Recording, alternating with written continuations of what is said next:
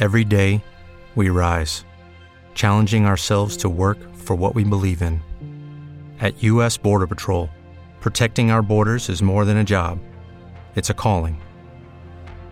Agents answer the call, working together to keep our country and communities safe. If you're ready for a new mission, join U.S. Border Patrol and go beyond. Learn more at cbp.gov/careers. Lucky Land Casino asking people what's the weirdest place you've gotten lucky? Lucky? In line at the deli, I guess? Aha, in my dentist's office. More than once, actually. Do I have to say? Yes, you do. In the car before my kids' PTA meeting. Really? Yes. Excuse me, what's the weirdest place you've gotten lucky? I never win and tell. Well, there you have it. You can get lucky anywhere playing at LuckyLandSlots.com. Play for free right now. Are you feeling lucky? No purchase necessary. Void where prohibited by law. 18 plus. Terms and conditions apply. See website for details. Naciónpodcast.com te da la bienvenida y te agradece haber elegido este podcast. Buenos días, Madresfera. Dirige y presenta Mónica de la Fuente. Buenos días, Madre Esfera. Buenos días, Madre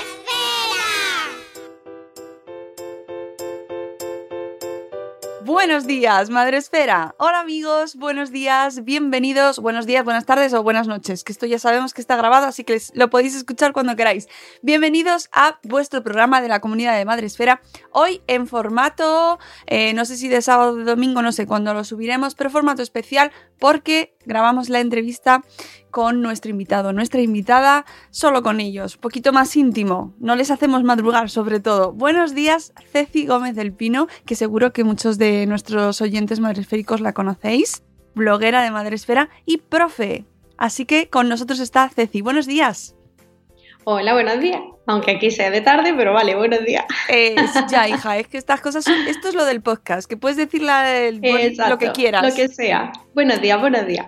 Sobre todo agradecerte que nos eh, reserves un ratito de tu jornada para grabar este podcast que me interesa mucho porque estoy haciendo entrevistas a diferentes perfiles de la comunidad educativa. Entonces eh, me parecía que podías traernos un testimonio pues también eh, diferente a los que hemos escuchado hasta ahora, ya que eh, nuestra amiga Ceci, además de bloguera de Madresfera, acaba de incorporarse tras un proceso de oposiciones a su plaza. un largo proceso. Un largo proceso, pero satisfactorio porque lo has conseguido, a su plaza como profe en infantil, si no me equivoco. Sí, en infantil. En infantil, en la eh, escuela pública de nuestro país, aunque llevas mm, bastantes años ya enseñando. Sí, yo llevo ya desde el año 2008 que empecé a sustituir, haciendo sustituciones de maestra de religión. Y bueno, yo todos los años que salía en oposiciones, pues me presentaba, aprobaba, me quedaba sin plaza, me presentaba, aprobaba, me quedaba sin plaza, hasta que ya este año, pues no sé, ha sido un cúmulo de circunstancias que, por fin lo conseguí. Es importante insistir, sobre bueno, todo. Esto es importante que la gente que nos escucha y está en ese proceso, pues que sepa que lo pueden conseguir y que pueden conseguir su plaza. Efectivamente, eh, yo lo puse una de los de los eh, de las entradas que hice, lo puse claramente. A ver, esto es una carrera de fondo. Yo realmente eh, ha sido por no dejar de insistir. Esto tiene que ser insistente, insistente, insistente. Yo me he matado este año a estudiar, me he matado, porque la realidad es esa, yo me he matado a estudiar. ¿Qué pasa? que se han, alineado los planetas, como quien dice, porque me salió el tema más bonito, porque era el de literatura infantil. Eh, me salió un supuesto práctico que bordé, entonces fue todo un como una, un encaje en el que todo fue rodando. Y aquí estoy en un cole de Marbella, contentísima, con 21 alumnos de 5 años, que es la oh. clase de las clases más numerosas que hay en infantil, porque mis compañeras tienen menos pero yo estoy flipando, yo flipando. Además, cuando yo me saqué la plaza todavía, eh, a veces sigo sin creérmelo todavía, que sean mis propios niños, ¿no? Porque yo les digo, no, no, mis hijos son tres, pero yo tengo 21 niños más, porque son míos, son mis niños. Y además que yo me los como, porque son vamos, para mí son todos preciosos, guapísimos y maravillosos. Yo estoy súper encantada con la clase. La verdad es que no sé si es porque será mi primer año, pero yo soy una motivada. Y además los padres me lo dicen. Pero eso es una alegría, Ceci. Es, maravilloso escuchar a una profe tan motivada, tan contenta, ¿no? Que, que nos, nos, llena de alegría y estoy convencida de que habrá muchos padres y madres que nos están escuchando que, que dirán, jo, qué bien, qué suerte tienen esos niños. Eso me lo han dicho varias veces. Es que tus niños, sobre todo muchas amigas mías y compañeras, me decían, ay, qué suerte van a tener tus niños contigo, qué suerte van a tener. Y no sé, yo imagino que sí, no lo sé. Yo sé que ellos están contentos y vamos, los padres me lo, me lo comunican, que están muy contentos. y me han traído precisamente un regalo de Disneyland París. Oh. Porque ha ido, sí, he tenido una alumna que ha ido a un viaje y me ha traído un, detalle. Digo, hay que ver, acordarse de la maestra. Yo estas cosas no, antes no las tenía, pero bueno. Estoy segura. Claro, estoy segura de que habrá quien lo escuche y piense eh, esta, esta entrevista y piense en sus propios, en los profes de sus propios hijos, ¿no? Y, y yo quiero que estas entrevistas nos ayuden a ponernos en el otro lado también, porque nosotros que somos padres y madres, pues muchas veces no llegamos a tener una relación con los profes de nuestros hijos o con la directora del cole o la jefa de estudios, ¿no? No llegamos a verlos como personas que son, con lo cual estas entrevistas me gustan mucho porque os podemos conocer de una manera pues más humana, aunque obviamente cada profesor pues sois un mundo. Sí, eso, los maestros también somos personas. Igual que los niños son personas, los maestros también somos personas. Lo peor, bueno, no sé si lo peor o lo bueno. Eh, yo sí, la verdad es que al ser madre, eh, yo pienso en, esos niños también como madre, aparte de como maestra, como madre. Y yo hay cosas, yo que sé, a mí se me cae un niño y se da un chichón, pues yo como si se cayera mi niño, exactamente igual. Ven para acá, que yo te curo, que no sé qué. Que, que soy así, entonces es, mi forma de ser y yo eso sí lo tengo porque por eso digo que son mis niños, ellos son mis niños y la verdad es que eso se nota porque los padres muchas veces me ven y además que no me conocían de nada. Yo he llegado nueva a este colegio, y, bueno, yo y varios compañeros. Y claro, los padres han tenido una seño diferente en tres años, otra seño diferente en cuatro años y ahora otra seño diferente en cinco años. Esos cambios, ¿no? Pero bueno, yo creo que de momento, de momento, y tampoco vamos a decir mucho más, pero creo que están contentos y además ellos, los niños lo hablan todo, eso, tenerlo. Los oh. niños lo cuentan todo. Todo. Si la seño hace cualquier broma, esa broma la cuentan. Si la seño ha leído tal cuento, ese cuento se lo cuentan. Y es así. Y la seño nos va a comer con patata, con ketchup y con mayonesa. Porque además ellos se vean de risa con eso. Bueno, Me encanta. Y lo que hacemos en casa también nos lo cuentan en clase. Eso también. lo bueno y lo malo. Eso también pasa. Yo ahí lo dejo. Sí, sí. y además que de verdad, porque te lo cuentan. Bueno, hoy por ejemplo, ¿no? A mí me gusta mm, la asamblea, sobre todo los lunes, sí me gusta preguntar qué han hecho el fin de semana. Me encanta. ¿Os gusta, os gusta mucho preguntar eso? es que nos encanta. Sobre todo los lunes. Yo nada más pregunto los lunes, porque como es el fin de semana, además también me ayuda para eso, para trabajar lo que es los días de la semana, qué hicimos ayer, qué, hoy qué día es, mañana qué día va a ser. Entonces yo lo tengo ahí en mi, en mi asamblea y lo vamos haciendo y ellos me van contando. Y hay algunos que te cuentan de todo lo que hacen hasta lo que han comido y otros que les cuesta muchísimo contarlo. Que muchas veces digo, pero bueno, ¿has ido al parque? Todos sí, todos van al parque, eso seguro. Y has ido al cine y uno me cuenta que ha ido al cine, otro me cuenta que ha ido al campo, me cuentan de todo. Y la verdad es que está muy bien porque ellos lo comparten y, además se sienten escuchados, que eso es también muy importante en infantil. Dice, es como cuando vas con los niños, ¿no? Venga, niños, corre, corre, corre, corre. Pero es que los niños también necesitan hablar y contar. Y yo ese ratito de por la mañana nosotros en infantil hacemos la asamblea y la asamblea, que parece otra cosa, pero la asamblea es solamente ir contando, e ir hablando y que cada niño vaya diciendo. Tengo también un rincón de cómo estoy hoy. Eh, cada niño lleva una pincita, no sé, no la tengo por ahí, una pincita y ello, yo le he puesto cuatro caritas y ellos van poniendo en cada cómo se, cómo se sienten hoy, ¿no? Porque tengo además un alumno con mutismo selectivo y eso me ayuda mucho a que yo sepa cómo está. Entonces, él no me va a hablar, pero él pone la pinza. Entonces ya sé si ese día viene triste, pues yo ya estoy más pendiente. Si ese día viene alegre, pues yo ya sé que viene contento viene más receptivo, ¿no? O si viene malillo, cualquier cosa. Pocas veces me ponen el de enfadado. El de enfadado casi nunca. me voy a poner yo un día de enfadado. No, no, pero ya me lo pongo yo también. Yo lo pongo cuando estoy un poquillo más que he dormido poco o algo, yo lo pongo. Yo digo, es que he dormido poco, entonces por eso pongo aquí la pinza. Es verdad, la señora está cansada hoy. Vamos a ayudarle, vamos a ayudarle. Es que son buenísimos. Es que trabajar con niños es lo mejor del mundo. Eh, veo que entonces vosotros en clase lo del tema de las emociones lo trabajáis mucho porque es una como reivindicación que se está haciendo cada vez más, ¿no? Que se trabaje en la educación emocional en las aulas y eso lo tenéis. Sí, yo lo, vamos, yo lo trabajo porque es que creo que es fundamental, es fundamental. Y más, sobre todo con niños, mi colegio es un centro de compensatoria. Eh, ¿Qué significa eso? Pues que tenemos que compensar esas faltas en algunos casos económica o de tipo social. Y, bueno, quiera que no, el trabajar las emociones les va a ayudar. Además, tengo varios idiomas. Estoy practicando mucho inglés con un alumno, porque es que no nos enteramos. Bueno, y otra, otra alumna que ha hablado idiomas, y mira, es una panzada de reír porque ella empieza a reírse. Cuando ella empieza a reírse, los demás nos reímos. Y empezamos a reírnos y aquello es imposible. Digo, pero tú te has enterado y empieza a reírse. que no se entera muchas veces de nada. Pero bueno, ella, ella, ella está feliz, está contenta y más o menos nos vamos entendiendo. Y ya después se lo explico aparte y ya está. Oye, y esto de que el centro sea de educación compensatoria, em, ¿qué dificultades presenta para vosotros como profesores, para ti en tu caso?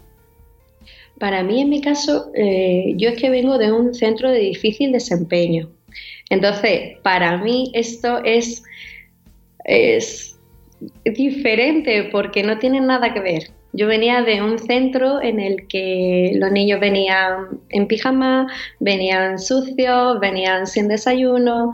Aquí no. Aquí la compensación viene un poco también por la zona en la que está ubicada el colegio, eh, también un poco por el idioma, porque vienen alumnos que vienen a lo mejor en cuatro o cinco años, vienen de otro país y los meten ahí a saco, ala, a aprender el idioma. Sí, principalmente es eso. Un difícil desempeño sí es mucho más complicado. ¿Y en qué consiste? ¿En qué el difícil desempeño eh, es, son familias sin apenas recursos, nada, eh, con muchísimos problemas de padres mm, en cárcel, padres con problemas de droga, muchísimos problemas, niños abandonados, hay de todo, en un, en un difícil desempeño. Es que es la diferencia que hay. la compensatoria trata de compensar algunas carencias, porque yo aquí de compensatoria puedo tener tres niños, y en un difícil desempeño prácticamente el 90% del alumnado es es con esas necesidades, necesidades de todo tipo. ¿Y que, cuántos años has estado trabajando en un centro de, estas características de difícil, de, difícil desempeño? Siete cursos, siete cursos. ¿Y qué supuso para ti? Bueno, yo es que compartía centro, entonces iba a tres, eh, iba a tres colegios diferentes. Y además eh, eh, es un poco raro, pero mm, cada día iba uno y cuando iba a un centro, pues me vestía de una forma, y cuando iba a otro centro me tenía que vestir de otra, porque eran eh, polos opuestos. En uno era mm, la élite y en otro era pues lo más bajo, pero los niños siguen siendo los mismos. ¿Pero dentro de la misma ciudad? Sí, sí, dentro de la misma ciudad, vamos. Mm, yo trabajaba a ocho minutos de mi casa, eh, los tres centros estaban a eso, pues a unos 10 minutos, 8 minutos, y uno de ellos era el de compensatoria, que es donde pasaba más tiempo, porque tenía más horas allí, y los otros solamente iba un día. ¿Y qué suponía que te encontrabas en eso, en, este centro de, de mm, eh, ¿cómo me has dicho? Es que es, el desempeño. Es la primera vez que lo escuchaba, ¿eh? Pues eh, hay varios en, el, en Málaga, hay varios. De hecho, aquí en Marbella también hay uno que está en las Albarizas, que es una zona pues conflictiva, igual que de donde yo venía, que es en la barriada de la Corta. Oye, y una pregunta, así eh, que, que te Pregunta, digan pregunta. que te digan que vas a ir a trabajar a un centro de difícil desempeño no es ya desde el principio ponértelo como mm, tela. No, porque los centros, de, al menos en la provincia de Málaga, yo creo que también en, en toda Andalucía, eh, tú tienes que hacer un proyecto para entrar en ese tipo de centro. Es decir, tú presentas un proyecto. Sea, que tú pides entrar. Sí, sí, es, obviamente eso es voluntario. Realmente no te pueden mandar a un, a un difícil desempeño, a un compensatoria sí, pero a un difícil desempeño no te pueden mandar si tú no lo has pedido ni has solicitado. Entonces, esa es mi idea más adelante. Hay otro centro también que está Los Asperones, que también es un centro muy difícil porque está en una barriada que es mm, barriada de chabolas. Y vamos, donde yo estaba era prácticamente lo mismo. Y, y el que comentabas que tenías que hacer un proyecto, ¿en qué con- mm, explícanos un poquito en qué consistía lo- el proyecto para, para entrar en un centro así? Realmente ese proyecto eh, se realiza eh, pensando en uno de esos centros, ¿no? empezando en esa carencia y en cómo vas a trabajar con ese tipo de alumnado. Yo, por ejemplo, mm, claro, yo al ser de, yo me contrataba al ministerio, a mí el ministerio me mandó allí directamente y ala, allí te quedas. Yo no tuve que, no tuve que hacer porque era por el ministerio, entonces por la Junta de Andalucía sí. Si yo quiero volver a ese centro, yo tengo que esperar a que abran una bolsa, meter ese proyecto por ahí, por esa bolsa y entonces acceder. ¿Qué pasa? Que ese tipo de centros no los quiere nadie, Claro. porque son muy difíciles, es muy difícil y es muy duro, porque es muy duro. Nosotros hemos tenido alumnado mm, que los asistentes sociales se lo han quitado los padres y eso es muy duro. Y ver que tus alumnos se lo llevan, es duro, es complicado. Y después ves niños que, no sé, que yo pongo el ejemplo, ¿no? De veo a mi niño que va a salir de la casa y tiene una manchita aquí pequeña y yo, "Ch, trae para acá que te cambio. Y en cambio allí oh, esos lamparones. Pero claro, eso un centro muy complicado. Yo aquí la verdad es que no, no me estoy encontrando nada de eso. No es un difícil desempeño. Entonces yo la, la diferencia, como vengo de lo más difícil, esto me está resultando muy sencillo y más fácil, más llevadero. A ver, tiene su complicación, no te digo que no, pero eh, yo echo mucho de menos eh, a mi otro centro, la verdad, y a los alumnos, sobre todo a los alumnos. Lo echo muchísimo menos porque son alumnos que necesitan muchísimo cariño y te lo dan y tú se lo das a ellos. Y, y yo me acuerdo mucho y estoy esperando que llegue el día 11 de junio, que tengo aquí en Marbella, que es fiesta y no es en Málaga y tengo ganas de, que llegue para ir al colegio y vea a mis alumnos. Porque yo lo he hecho mucho de menos. Además son niños que yo he tenido desde tres años y ahora están en sexto. Y da penilla, da penilla. Pero bueno, eh, todo tiene sus cosas buenas y sus cosas malas. Yo ahora estoy muy contenta. También la diferencia económica es grande, aunque ahora gaste más, pero me sigue compensando. y a nivel, a nivel personal, sobre todo, porque yo era, yo es lo que estudié. Entonces yo tenía un trabajo. eh, a mí mi marido me decía, eh, esto es provisional, esto es provisional. Y yo, ya cuando llevaba cinco o seis años, digo, "Uf, este está, el provisional se está alargando un poquillo. y claro, ya, ya este año, yo cuando salieron tan pocas plazas, yo me quedé diciendo, bueno, pues nada, seguiré donde estoy, será porque tengo que seguir y porque estos niños me necesitan y demás. Pero ya te digo, fue un, el cúmulo de circunstancias y al final, pues Que además podéis, podéis escuchar, eh, nos ha contado una parte pequeñita, porque el esfuerzo grande lo has hecho tú sola en tu casa, pero nos has contado una partecita en tu podcast durante las oposiciones, durante este, este periodo es- estudiando, que además a mí me relajaba mucho, te lo tengo que decir. porque eh, estás tú hablando sola, con tu música de fondo, y es muy relajante. muy temprano, porque es que yo también, yo, la gente me dice, ¿de dónde saca el tiempo? ¿Cómo lo has hecho? Pero, a ver, no es que cómo lo haya hecho, es cómo me he organizado. Yo, yo soy sincera y yo lo digo a todo el que me pregunta, digo, es que me organizo mejor con tres que con uno. Así de que, sí, sí, eh, no te rías que es verdad.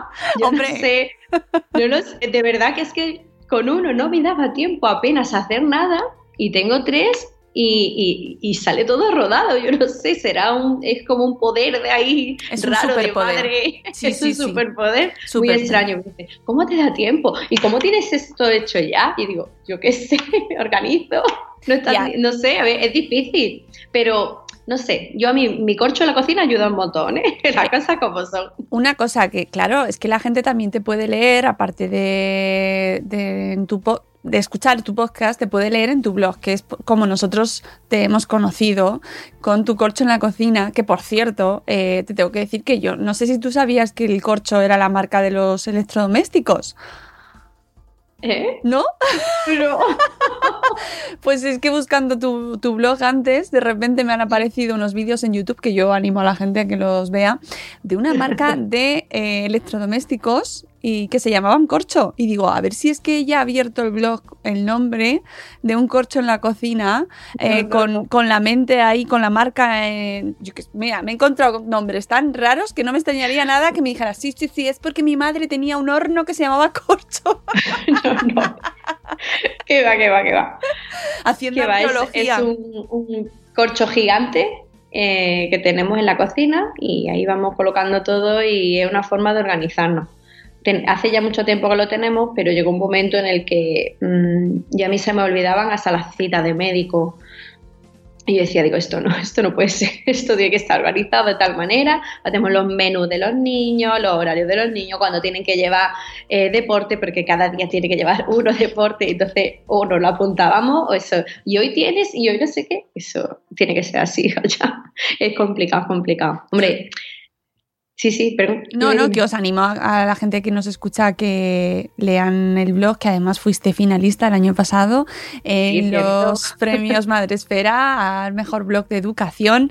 Y, hombre, esto se merece una visita como mínimo para que podáis pues leer a Ceci que en sus ratos libres, como bien dice ella, además de sus tres hijos y de prepararse sus clases y sus oposiciones durante el año pasado, o este año más bien ha sido, Sí, pues pues, escribe su blog. ¿Quién dice, quién dice que mm, no se pueden hacer cosas? ¿Eh? No, eh, pero es verdad. Es, porque dice, "Mm, pero ¿cómo te da tiempo? Es que yo madrugo los fines de semana y mis niños no madrugan. No son de levantarse a las 6 de la mañana ni a las 7. Yo la verdad es que en ese sentido tengo esa suerte. Yo cuento con esas dos horas si yo quiero. Yo estoy ahora, no, lo quería decir, pero bueno, lo voy a decir, ya lo digo. Estoy haciendo un álbum, yo lo digo, lo digo. Estoy haciendo un álbum ilustrado. ¿Oh? Sí, le estoy, lo he escrito ya, el cuento, porque ese... Sí, sí, Primicia, sí. primicia. Es un álbum, álbum ilustrado, no, no, primicia, pero no, no quería decir nada. Pero lo estoy haciendo y o me levanto temprano o no hago nada. Y eso tiene que ser así. Y cuesta mucho después de levantarte todos los días a las seis, seis y cuarto de la mañana, porque si no, no llego, mm, y acostarte muy tarde, cuesta muchísimo el fin de semana decir, venga, me voy a levantar a escribir mi libro. el libro está escrito, el cuento está escrito, pero lo estoy ilustrando porque como a mí me gusta mucho el tema de la edición, de dibujar y demás, y es un libro, yo creo que puede gustar mucho y además tiene muchísimo que ver con la esfera maternal. ¡Uy, qué bien! ¡Qué bien! Sí. ¡Qué alegría! Pues nada, surgió, y además surgió en una de estas mañanas complicadísimas de cómo organizarse con los niños y demás. Y dije, uff, voy a escribir este cuento, voy a escribirlo, voy a escribirlo, voy a escribirlo. Y lo fui, lo tenía en mente todo el rato, oh, en mente, lo dejo, lo dejo, lo dejo ahí, ahí aparcado, ahí aparcado, en mi invernadero literario que le llamo, que tengo ahí unas cuantas cosas. Y, le, y cuando llegó las oposiciones, y terminé las oposiciones, una mañana me senté y lo escribí oh, de golpe, todo en un rato, sí, sí, en un rato, porque como lo tenía ya tan interiorizado, tan trabajado, tan... Y ahora, claro, estoy en el proceso de las imágenes. Entonces, como es un álbum ilustrado, cada textito pues tiene su imagen y su imagen pues son imágenes pues muy personales. Y bueno, no sé, yo a ver cómo ya me planteo el tema de edición y demás, ya he estado mirando, pero Todavía es un proceso lento. Yo he hecho como la oposición, ¿eh? Bueno. La oposición ha sido mi cuarto, mi cuarto parto, totalmente. Pero ¿sabes qué? Que al final no importa si lo haces en seis meses o tres o cinco, al final lo importante es que lo haces, ¿no? Y eso es un mensaje que hay que lanzar a la gente que nos escucha, que si tenéis ideas, si tenéis de repente se os ocurre algo, pues que lo hagáis, que no os esperéis a tener la idea ahí rondándole, no sé si hacerlo, no me atrevo, hacedlo, ¿no? Eso es lo que me ha pasado a mí, porque me ha apuntado, yo es que soy la tonta de los cursos. no, no, pero la gente tiene adicción a lo mejor a coleccionar algo o a salir de fiesta. Yo es que tengo adicción a la formación, no sé qué me pasa. Veo un curso y digo, otro curso, me voy a apuntar. Eso Uy, un curso online y me apunto. Y me ha apuntado uno que se, eh, lo está dando una, una escritora y lo da en el Museo de Málaga. Además, el ah. entorno es ¡guau! ¡Qué maravilla! Es, que te dan ganas de. Es que te inspiras claro. directamente. Y la verdad que está muy bien. Y lo decía porque nos preguntó a cada uno que por qué estábamos allí. Y éramos 16 maestros de, y además muy una cosa muy dispar porque había maestros de tecnología, maestros de informática, maestros de literatura, la maestra de infantil que era yo nada más, un maestro de educación física, alguno decía pues vengo aquí porque necesito puntos para los esenios, bueno vale es un curso eh, otro de arte dramático también. Dice bueno esto a lo mejor tiene algo que ver y es un taller de escritura creativa escritura literaria. Es el tercero que hago porque es que ya ya tenías. le, cogió, el cuchillo. y, la verdad es que aprendo un montón y, y te da muchísimas técnicas. Y todo, todo lo que sea, además, gratuito, porque quiera eh, interesante, porque ahora mismo eh, con los tres niños más, es más complicado, todos son más gastos. Pero yo vi el curso y dije, bueno, voy a apuntar por si acaso cuela. Y coló, y digo, mira, pues nada, los miércoles por la tarde estoy de, de 5 a 7 y media en un curso a tope y me está ayudando mucho para la otra novela que tengo empezada, que es un juvenil. Pero bueno, pero, pero Ceci, por Dios. Pero claro, es una de las cosas que nos preguntaba. Eh, y yo lo contesté, digo, es que yo tengo esto y yo quiero sacarlo. Digo, pero me falta ese empujón. Y el curso este yo creo que es ese empujón que me faltaba a mí, ¿no? Ahora ya que dice, bueno, ya que tengo las oposiciones, ya no tengo que estudiar, ya no me tengo que sentar a estudiar, ya puedo tranquilamente en esos huecos libres, pues plantearme sacarlo de verdad. Oye, es la idea. ¿Y con tus alumnos eh, utilizas estos, estos retos creativos? Eh, ¿Utilizas esa creatividad que nos demuestras con, con los niños? Por supuesto. Además, mm, ellos me preguntan porque mm, en otros centros no se deja eso de, bueno, venga, pinta, crea. Yo me encanta darles folio. Ellos crean. Digo, venga, imaginar, pensar. Yo me, a lo mejor dice, es que no sé hacer. Digo, venga, yo voy a hacer uno en la pizarra y tú lo miras. Invéntate hacer uno. El otro día, hecho, vemos como estamos trabajando el proyecto de Egipto, eh, yo les traje el libro, les enseñé el libro, de lo que sabían, de lo que no sabían. Ya sabía, algunos sabían un poquito más, otros no sabían apenas nada. Y todo el rato es, ¿cuándo vamos a trabajar más cosas de Egipto? Es, ese interés, esa necesidad de aprender. Y el otro día había que hacer un cocodrilo. Digo, pero lo tenéis que inventar, si todos sabéis cómo un cocodrilo. A mí no me sale. Digo, pero si es que da igual. Digo, si es que no pasa nada porque no salga. Digo, mira, yo voy a intentar hacerlo en la pizarra. Y empecé a, enseñarle, primero, vamos a hacer los ojos, venga, todo el mundo hace el ojo, uno le sale mejor el otro le sale peor. Venga, ¿qué tiene también un cocodrilo? Pues tiene una boca muy grande. Pues venga, vamos a hacer una boca muy grande. A mí me parece, me salió que parecía un perro salchicha o yo qué sé. No salió tampoco tan bonito. Pero eh, los niños sí lo intentaron. Y a mí lo que me gusta, eh, sobre todo en muchos alumnos, es esa inseguridad que tiene, porque hay muchísimos alumnos inseguros. Yo aquí en mi clase es que el error es lo más normal del mundo. Además ellos lo saben y yo les tengo que dar esa tranquilidad de que si se equivocan no pasa nada, de que si se equivocan pues nos vamos a reír, eh, vamos a hacer una broma. Eh, pues mira, la sello le ha salido el cocodrilo que parece, yo qué sé, un caballo. Bueno, sí, pero más o menos lo hemos intentado, ¿verdad?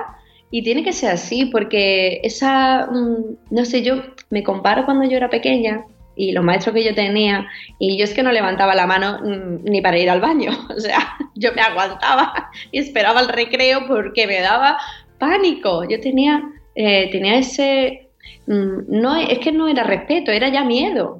Entonces, ellos, ellos me tienen respeto pero a mí no me tienen miedo. Y si yo veo a algún niño que así como que le da más vergüenza, porque algunos son, es, es su forma de ser, yo lo acepto. Pues yo me lo traigo, digo, pero tú sabes que yo soy tu señor, que tú me tienes que contar todo lo que tú quieras, tú me lo cuentas, que yo estoy aquí como una madre, yo igual, yo igual. Y además ellos, mm, los padres me lo dicen, que es que, mm, que se sienten cómodos y es que tiene que ser así. Es que un niño que esté en tensión o agobiado o cualquier cosa. Es que no, es que así no va a aprender nunca. Es que en tensión, yo lo pasé muy, yo lo pasé muy mal, la verdad, de pequeña, porque era todo el rato en. Además, tengo episodios de esto que olvidas. Cuando eres, creo que estaba en primero, no sé si estaba en primero o en segundo, algo pasó en clase y como que me regañaron y yo me sentí muy mal porque yo decía, digo, no, yo no puedo hacer las cosas mal, no me puedo equivocar. Y era una, y eso lo tengo yo grabado, eso lo tengo ahí sacado y yo no quiero que ellos lo tengan. Puede que vengamos de ese modelo, ¿no? Porque yo creo que todos más o menos de nuestra generación, y compartimos generación, creo, eh, venimos de una educación muchísimo más estricta. Mm. Vamos, eh, y, podemos tener todos recuerdos de situaciones en las que, pues eso, hemos sufrido ¿no? con la educación, aunque también hemos tenido grandes profesores, pero eh, me confirmarás tú si ahora mismo eh, se ha dado, no, sé si no tanto como ha dado la vuelta, pero es verdad que estamos ante otro estilo diferente de educación. Sí, es muy distinto. yo ya cuando hice las prácticas, el primer año que yo, cuando estaba estudiando en la universidad, eh, y llegué a las prácticas, eh, claro, desde que yo había dejado el colegio hasta que llegué a las prácticas, habían pasado varios años. Pues en ese periodo cambió muchísimo la educación, porque yo veía, yo entré en una clase de tres años como práctica, ¿no? Estaba, no sé si fue un mes o así, y de repente me veo el niño de tres años que sale tranquilamente de la clase y yo, señor, que se ha ido el niño. Y dice, sí, van a hacer pipí, yo solo, tranquilo. Y yo, ah, claro, porque como yo tenía que pedir permiso, así que yo hasta me quedé una vez cerrar el baño y no podía salir. Y yo decía, digo, yo no me muevo de la silla, vamos. ¿Es verdad eso de salir sin avisar? Sí, sí, sí, eh, no, sin avisar, ellos salían, iban tranquilamente al baño y dicen, no, sí, esto aquí tranquilamente, vas al baño solo. Y claro, yo vi una diferencia muy grande y yo decía, digo, uy, aquí algo ha cambiado. Lo que pasa es que también tenemos estas leyes educativas, tantas que me he estudiado, como llevo tantos años estudiando, me he estudiado un montón de, ya no saben ni cómo llamarla, ¿no? Bueno, y las que vendrán, seguro, porque... Esperemos que no vengan muchas más. ¿Tú, tú piensas? Sí, yo, yo pienso, yo pienso. Hombre, yo tengo mi, mi, ideal educativo y mi ideal educativo no tiene nada que ver con la educación en Finlandia, ni muchísimo ah, menos. Cuéntanos cuál es tu ideal educativo. Te cuento, te cuento. Eh, vamos a ver, en Finlandia, ¿qué hace? ¿Qué te llevas? Mucho, mucho abrigo, ¿no? Frío, mucho frío. Mucho frío. ¿A ti te apetece salir a jugar por la tarde? Pero salen a jugar, ¿eh? Salen a jugar, ¿eh? Pero, a las 6 de la tarde están ya cenando. Están ya cenando, están descansando. No podemos, eh, en un clima, es lo que nos decía el otro día en un curso, en un clima como el que tenemos, sobre todo aquí en Marbella, porque además es un clima diferente. Tú vas a poner a un niño tres horas sentado a estudiar o a leer. No, es que sale, es que sale y además también es cierto que tiene que salir y tiene que darle el aire y es diferente. Yo la idea educativa parte sobre todo de infantil, es que infantil es la base. Y hasta que una persona que esté arriba, que sea el que decida, no vea y no entre en un aula y que vea que con 25 niños de 3 años, algunos que no tienen todavía los 3 años porque son de mm, septiembre, octubre, noviembre, diciembre, como me ha pasado a mí con mis niños, con mi propio hijo, eh, hasta que no se dé cuenta de que ahí hace falta o dos maestros o dos maestras o reducir la ratio, es que no va a mejorar. Es que eso es imposible. ¿Cómo? Eh, a ver, por ley educativa, en cinco años es una aproximación a la lectoescritura. Pero yo tengo niños ya que me están pidiendo leer. El problema es que yo tengo 21. no es fácil darle a 21 de leer todos los días. Entonces yo voy llevando un registro y yo me voy, pues venga, hoy ha leído tal, tal, tal. Y me saco a cinco, me pongo con cinco personalmente en la mesa a leer y a practicar la lectura y, y tiene que ser así. Pero si yo tengo en mi aula 12, no porque tenga 12 porque tengo menos, sino porque no la ley no permita tener más de 12 alumnos en un infantil, pues que vamos, mejoraría muchísimo la educación. Ve ampliando. No tenemos en secundaria clases con 40 niños, ¿vale? Mm, en infantil 40 niños ya sería morir. Además, además que las clases no están preparadas, es que no, mm, no se invierte en educación, nada, nada. Es mm, esas sustituciones que no llegan. Si yo he estado en bolsa años sin poder trabajar de maestra infantil porque las sustituciones las hacían, pues, venga, pues el maestro que tenga libre, pues baja infantil no, perdona, es que no estás dando una calidad educativa.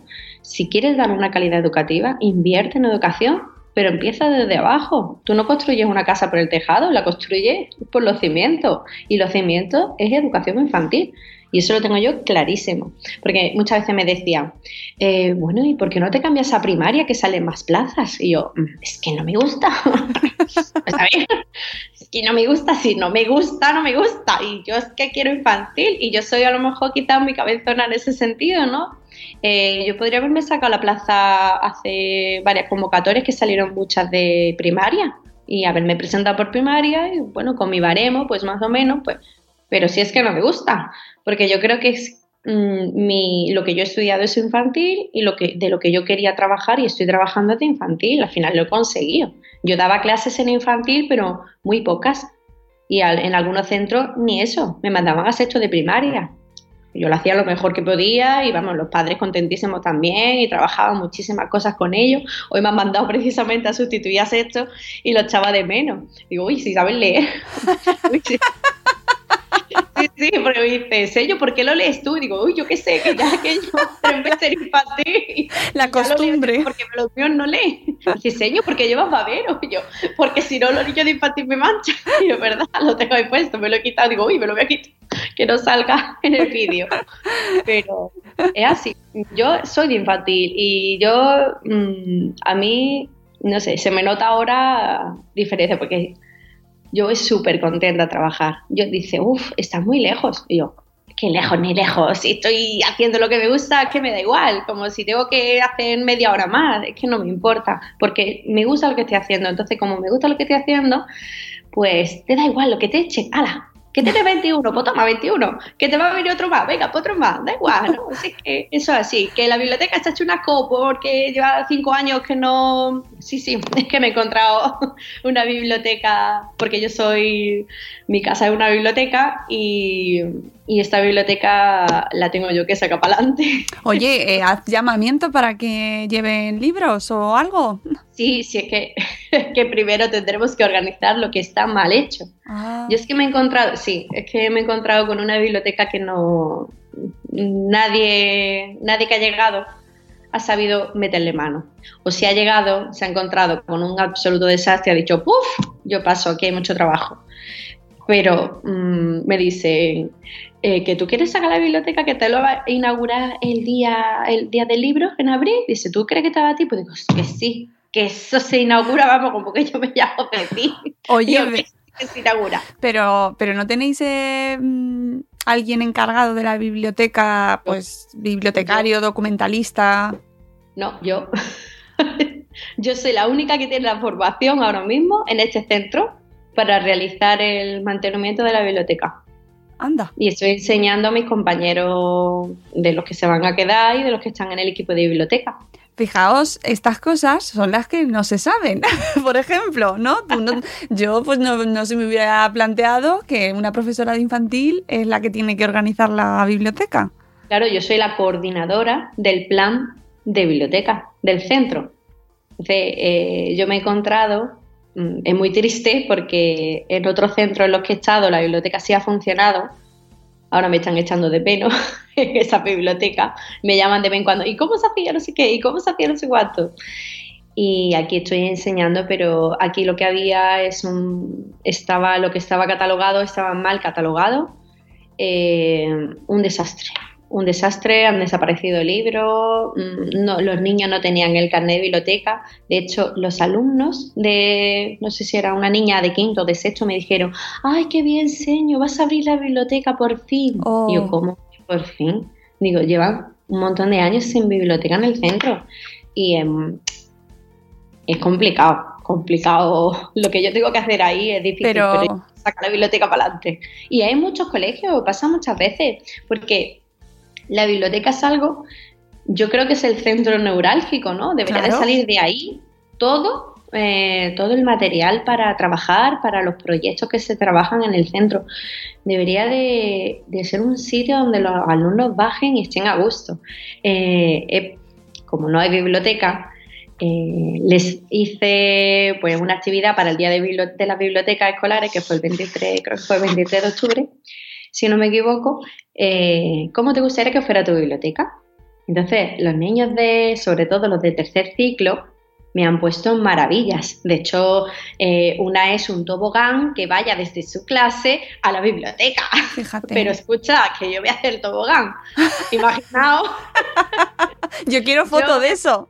Hombre, claro, todo eso tendrá, estará documentado, documentado. Pero en mi- que yo ya tengo hasta la idea, vamos. La idea es, ¿tu clase cuál es esta? Vale, pues empieza el tobogán aquí y yo voy a hacer una tira de tobogán de colores y que llegue a la biblioteca. O sea, son muchas cosas. Escúchame, pero tú para eso no es para lo que has estudiado, ¿no? Como que no es para lo que he estudiado. Me, me refiero que se supone que el maestro se prepara para dar clase, no para tener que llevar la biblioteca, ¿no? Por ejemplo. Bueno, en cada, en cada centro eh, hay una serie de planes y proyectos, ¿vale? Eh, en este centro, el plan lector mm, se supone que lleva el comunica, que es otra... Claro, eso depende también de las comunidades, realmente. Y aquí hay diferentes proyectos. Tenemos todo- todos los centros tienen que tener un proyecto, un plan de autoprotección, otro de vida saludable, creo que hay. Hay otro de. mm, ay, ¿Cuál es? El de paz, Escuela Espacio de Paz. Se hacen muchísimas actividades. También, ¿qué más proyectos hay? Bueno, hay otro, el de convivencia, también. El de coeducación. Entonces, todas, todos los maestros, bueno, no todos, sí que hay una serie de coordinadores de esos planes y proyectos que llevan a cabo actividades y las eh, como que las diversifican a través de los tutores y los tutores los llevan a la aula. Entonces, realmente, ¿qué es lo que voy a hacer yo como mm, coordinadora de biblioteca? Lo primero, poner en funcionamiento la biblioteca que nos estaba poniendo en marcha. Eh, ayudar y sobre todo enseñar a los compañeros que no saben hacer el mantenimiento, eh, trabajar con Avies, que es un programa en el que vas catalogando libros, tienes un lector de código de barra, eh, tú pones el libro y venga, este libro para tal alumno, ta, ta, ta, y venga, ya te lo puedes llevar a tu casa, me lo tienes que traer la semana que viene. Igual, un- Una igual biblioteca una biblioteca normal, pero dentro del centro educativo. Eh, Yo lo que tengo que hacer es sacar para adelante eso, elegir los libros que van a leer cada curso. Es decir, yo pues he pedido tal colección, ¿no? Pero para Eh, todas las clases, Sí, para todas las, para todos los cursos. sí. sí, en infantil lo que tenemos son eh, las bibliotecas de aula, sobre todo. Que tenemos nuestros cuentos, nuestros libros y los que nos traemos las tutoras, claro. Bueno, bueno, pues que me estás dejando. Yo estas cosas no las sabía, ¿eh? De verdad que aprendo muchísimo. Pero tú pregunta todo lo que tú quieras preguntar. Dice, Oye, mira, cuéntame. No, pero es que estoy convencida de que habrá muchos padres que, que se piensan que sus profes, los profes de sus hijos, pues van solo, dan su clase y se van a su casa. Sí, claro. Claro. Sí, es que tenemos muchas vacaciones. Hombre, eso por, eso de- por descontado. Y debería, esta llamarse, esta sección debería llamarse Tenéis demasiadas vacaciones. yo no, yo no. No, pero me gusta mucho pues eso que me contéis, pues, pues este tipo de cosas, ¿no? Por ejemplo, que tú llevas a- adelante o estás sacando adelante la biblioteca de tu cole. Y, de- y cuando estamos en proceso. ¿Y eso cuándo lo haces? ¿En qué rato? Pues a mí me dan una serie de horas. Mm, La coordinación de biblioteca, por ejemplo, son tres horas a la semana. Esas tres horas pues me han dado de recreo, entre recreo, eh, en, una, en un momento de apoyo que entra una compañera a mi aula, salgo yo, eh, mi hora de inglés, pues la tengo yo como coordinación de biblioteca. Y mis tardes que no tengo reuniones, yo por ejemplo, porque estoy hablando contigo, si no estaría en la biblioteca Ah, haciendo cosas. te estoy quitando, te estoy quitando No, no, hora no, de trabajo. No me está quitando nada, no está quitando nada. Lo En puedes- absoluto. Lo puedes Realmente- poner como divulgación educativa. Realmente es mi, mi tiempo libre, de 2 a 4 yo como, pero yo realmente nunca estoy de 2 a 4 descansando, porque yo, desca- yo es que no descanso nunca. Ya me Yo, lo creo. muchas veces me dice Mario, es que no descansa, y digo, ya descansaré cuando me muera. Es que no. yo soy así, eh, me gusta hacer cosas y no me, es que, no sé, no puedo estar sentada. No, no, estoy sí. aquí, estoy moviendo. Nos lo estamos creyendo. Oye, eh, ¿cuál es el principal reto que tienes tú, además de la biblioteca, con, tu- tus niños de 5 años? ¿Cuál es el principal reto que tienen los niños de 5 años hoy en día? Pues uno de ellos es la lectoescritura, porque es que quieren y necesitan leer y no es obligatorio. De hecho, mm, yo me estoy dando cuenta de que hay niños que de aquí van a salir leyendo, incluso algunos trabadas. Las, las le- las consonantes, eh, me estoy liando ya, ya es que me falta el café, niña, que son las 4 menos 10.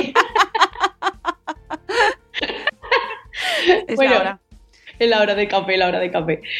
Eh, no, que me ha dicho mi compañera que si terminas antes te viene a tomar un café. Digo, bueno, si no, pues me espero. No, no, Yo me tomo nada, un cafelillo. Terminamos Bien. enseguidita. Sí, no te preocupes.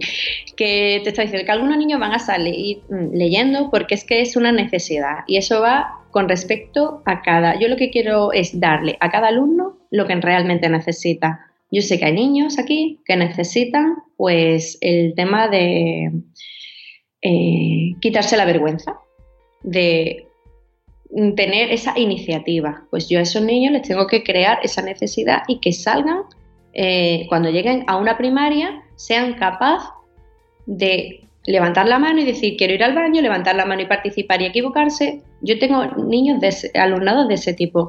Tengo otro tipo de alumnos que necesitan, eh, que yo los veo muy nerviosos. Y, y muy nerviosos, vamos, que no se sientan. Es que no se sientan. Pero bueno, como mi mediano es así, entonces lo comprendo. Digo, es que el niño lo que necesita es actividad. Entonces, ¿qué pasa? Pues más actividad, pum, pum, más actividad. Y, es- y preguntarle, y no sé qué. Y tengo muchos alumnos que a nivel verbal son rapidísimos. Un vocabulario súper amplio. Estamos ampliando vocabulario porque estamos trabajando, eh, no sé si suena, pero es la Le Educa, se llama. Es una técnica, eh, conciencia fonológica, realmente. Entonces estamos viendo eh, cada semana, tenemos un trabajo y ellos al principio, pues a algunos les costaba y demás, pero están aprendiendo un mogollón de palabras que, y algunas son muy difíciles. Y yo ya me estoy dando cuenta de el niño que retiene más, ya sé quién es. El niño, y yo muchas veces le tengo que decir, tú espérate, vamos a darle tiempo a los demás para pensar un poquito. Porque es que si lo dices tú, el otro no piensa y hay que darle tiempo.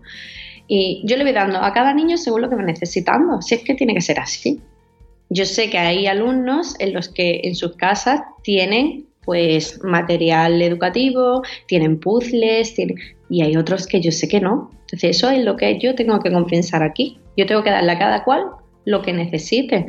Es que si pensamos una educación global, no. Hay que darle a cada niño lo que está necesitando. Yo tengo un alumno, es que está loco por empezar a leer. Pues entonces yo le voy metiendo más tema de lectura. Digo, "Ch, venga, acércate a la pizarra. Y va mirando, venga, esta, esta con esta. Ay, y ya me va leyendo. Y yo no le he enseñado. Es que va surgiendo. Entonces, es un proceso. Hay que tener muchísimo en cuenta también eh, la edad cronológica de los niños. Yo tengo niños que han nacido eh, octubre y niños que han nacido en febrero. En febrero aquí va a ser todo el día fiesta porque tengo un montón de cumpleaños. tengo ahí todo lleno de cumpleaños. Digo, febrero no vamos a hacer nada, todo el día de fiesta. Porque hay un montón de niños de febrero. Entonces son niños muy maduros. Yo me he encontrado con una clase que también ha estado muy bien trabajada desde tres años. Aunque hayan tenido maestras diferentes, pero sí han seguido una, misma línea. Y eso también es muy importante porque eh, yo lo que quiero es que cuando mis alumnos de cinco años salgan y lleguen a primero, lleguen con una rutina, mm, no de trabajo, sino con una rutina escolar pues ya muy marcada, de que ellos sepan lo que tienen que hacer y sobre todo ese tema del error, de que da igual, que no pasa nada, es que estamos para aprender, es que es así. Y a mí me da mucha pena porque hay muchos niños que no dicen nada porque temen eh, equivocarse y no hacerlo bien. Y digo, pero si es que estamos aquí para aprender, es que eso es lo más importante. Digo, bueno, pues si nos equivocamos, pues nos equivocamos, no pasa nada. Digo, la gente que se equivoca, y mucho. ¿Y con los padres? Eh, ¿Tienes qué tal el encuentro con los padres de estos niños de 5 años? Pues eh, tuvimos una reunión y aquí siempre pasa igual como en muchos centros. Eh, vinieron la mitad los padres solamente a la reunión. Lo que pasa es que sí que tiene un grupo de WhatsApp y yo a través de la delegada de padres y madres mando siempre pues una nota o una foto o lo que sea y ella lo va mandando al grupo. Entonces sí existe una comunicación y el tema de, uy, ¿para qué le da el WhatsApp a los padres y todas estas cosas? Yo es que lo necesito porque es una forma también de comunicarme. Porque si a mí mm, hay alguna madre que me quiera comentar algo, no tiene que esperar a comentárselo, aunque yo he dado ya mi correo electrónico, pero hoy día realmente el WhatsApp es lo más directo y más rápido. Que hoy va a venir a recoger a fulanito, no sé quién, vale, perfecto, pero es una cosa, yo necesito, y además que es muy importante, la comunicación está bidireccional entre familia y escuela. Es que si no hay comunicación, eh, mm, es que no existiría esa continuidad educativa. Yo les propuse la reunión eh, y yo dije, voy a poner las comillas deberes, porque no son deberes, digo, pero ¿estaríais dispuesto a partir del segundo trimestre de mandar a través de la carpeta los fines de semana una hojita con cuatro palabras para leer? Y todo, sí, sí, sí, sí, sí, además muy colaborativo.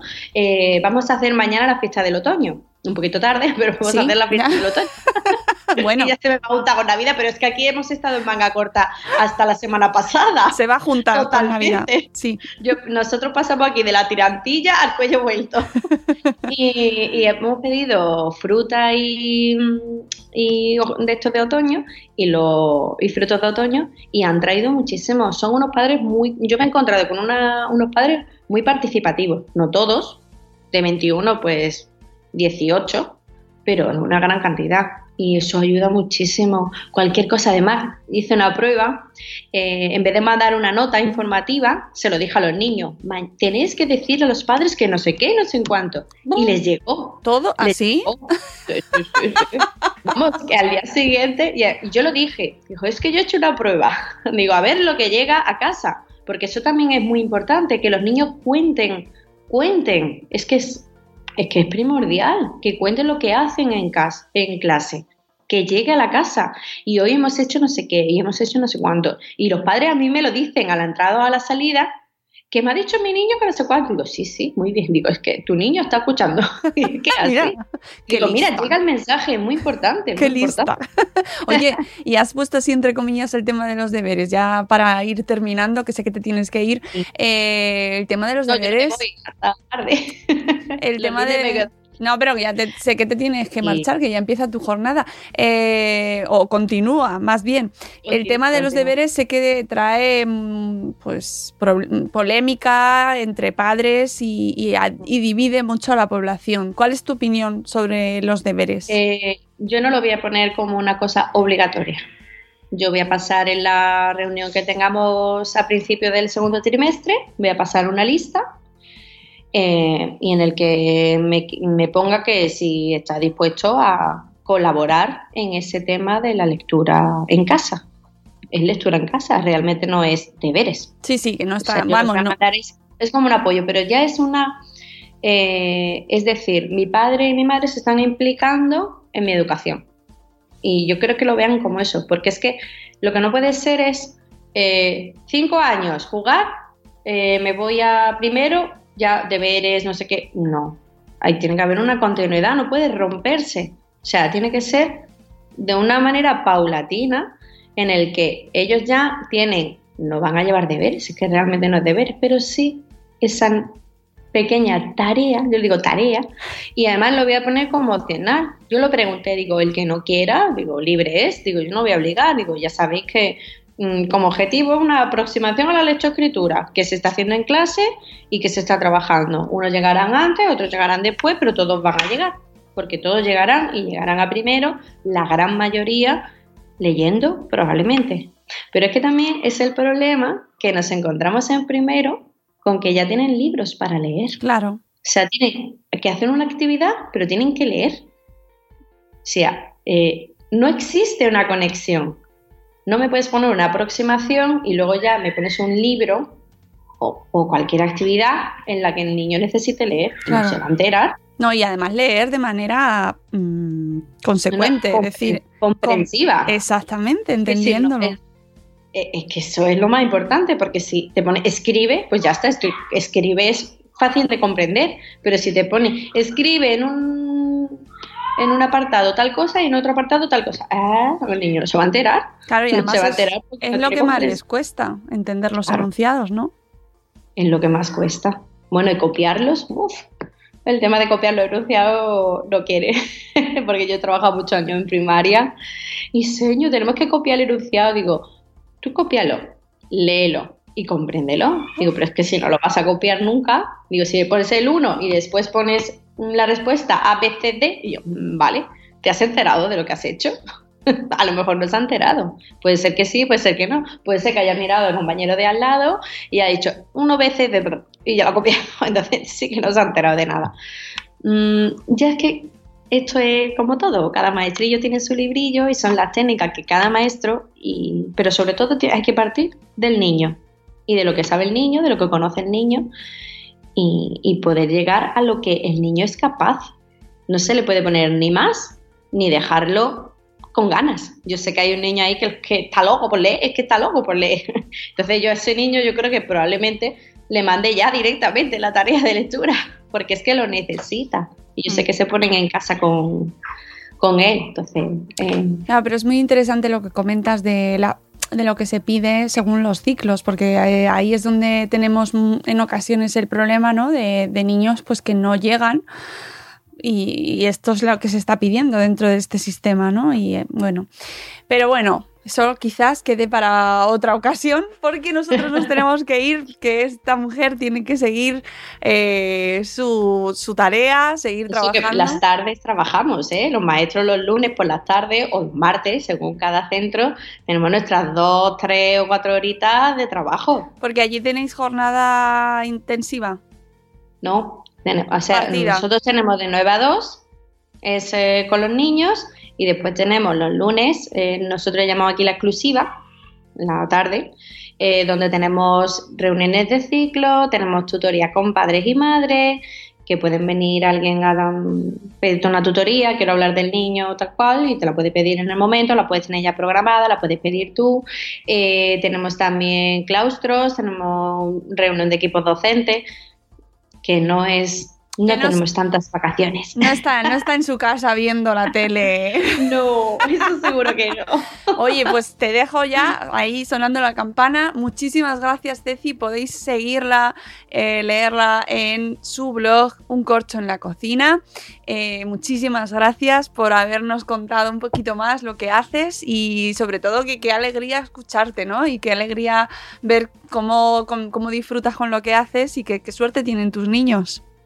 Gracias, muchas gracias, sí, disfruto muchísimo y, la verdad es que cuando llevas tanto tiempo eh, intentando conseguir algo y lo consigues, lo disfrutas muchísimo más, muchísimo. Y yo estoy disfrutando.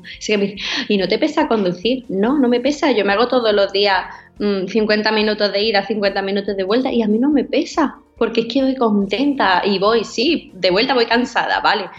Pero voy contenta y voy alegre y digo, es que estoy haciendo lo que me gusta y eso es muy importante. Y a todo, yo creo que la gran mayoría, siempre hay excepciones, pero la gran mayoría de los maestros nos gusta muchísimo lo que hacemos.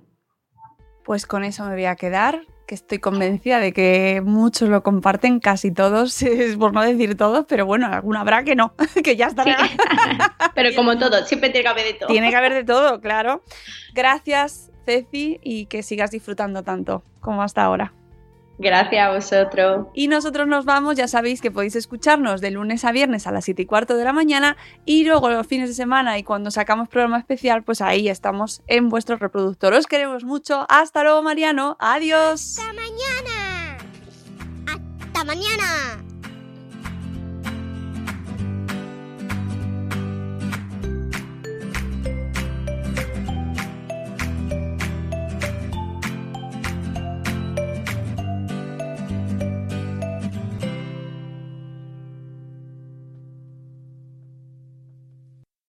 Lucky Land slots, you can get lucky just about anywhere. Dearly beloved, we are gathered here today to. Has anyone seen the bride and groom? Sorry, sorry, we're here. We were getting lucky in the limo and we lost track of time. No, Lucky Land Casino, with cash prizes that add up quicker than a guest registry. In that case, I pronounce you lucky. Play for free at LuckyLandSlots.com. Daily bonuses are waiting. No purchase necessary. Void where prohibited by law. 18 plus. Terms and conditions apply. See website for details.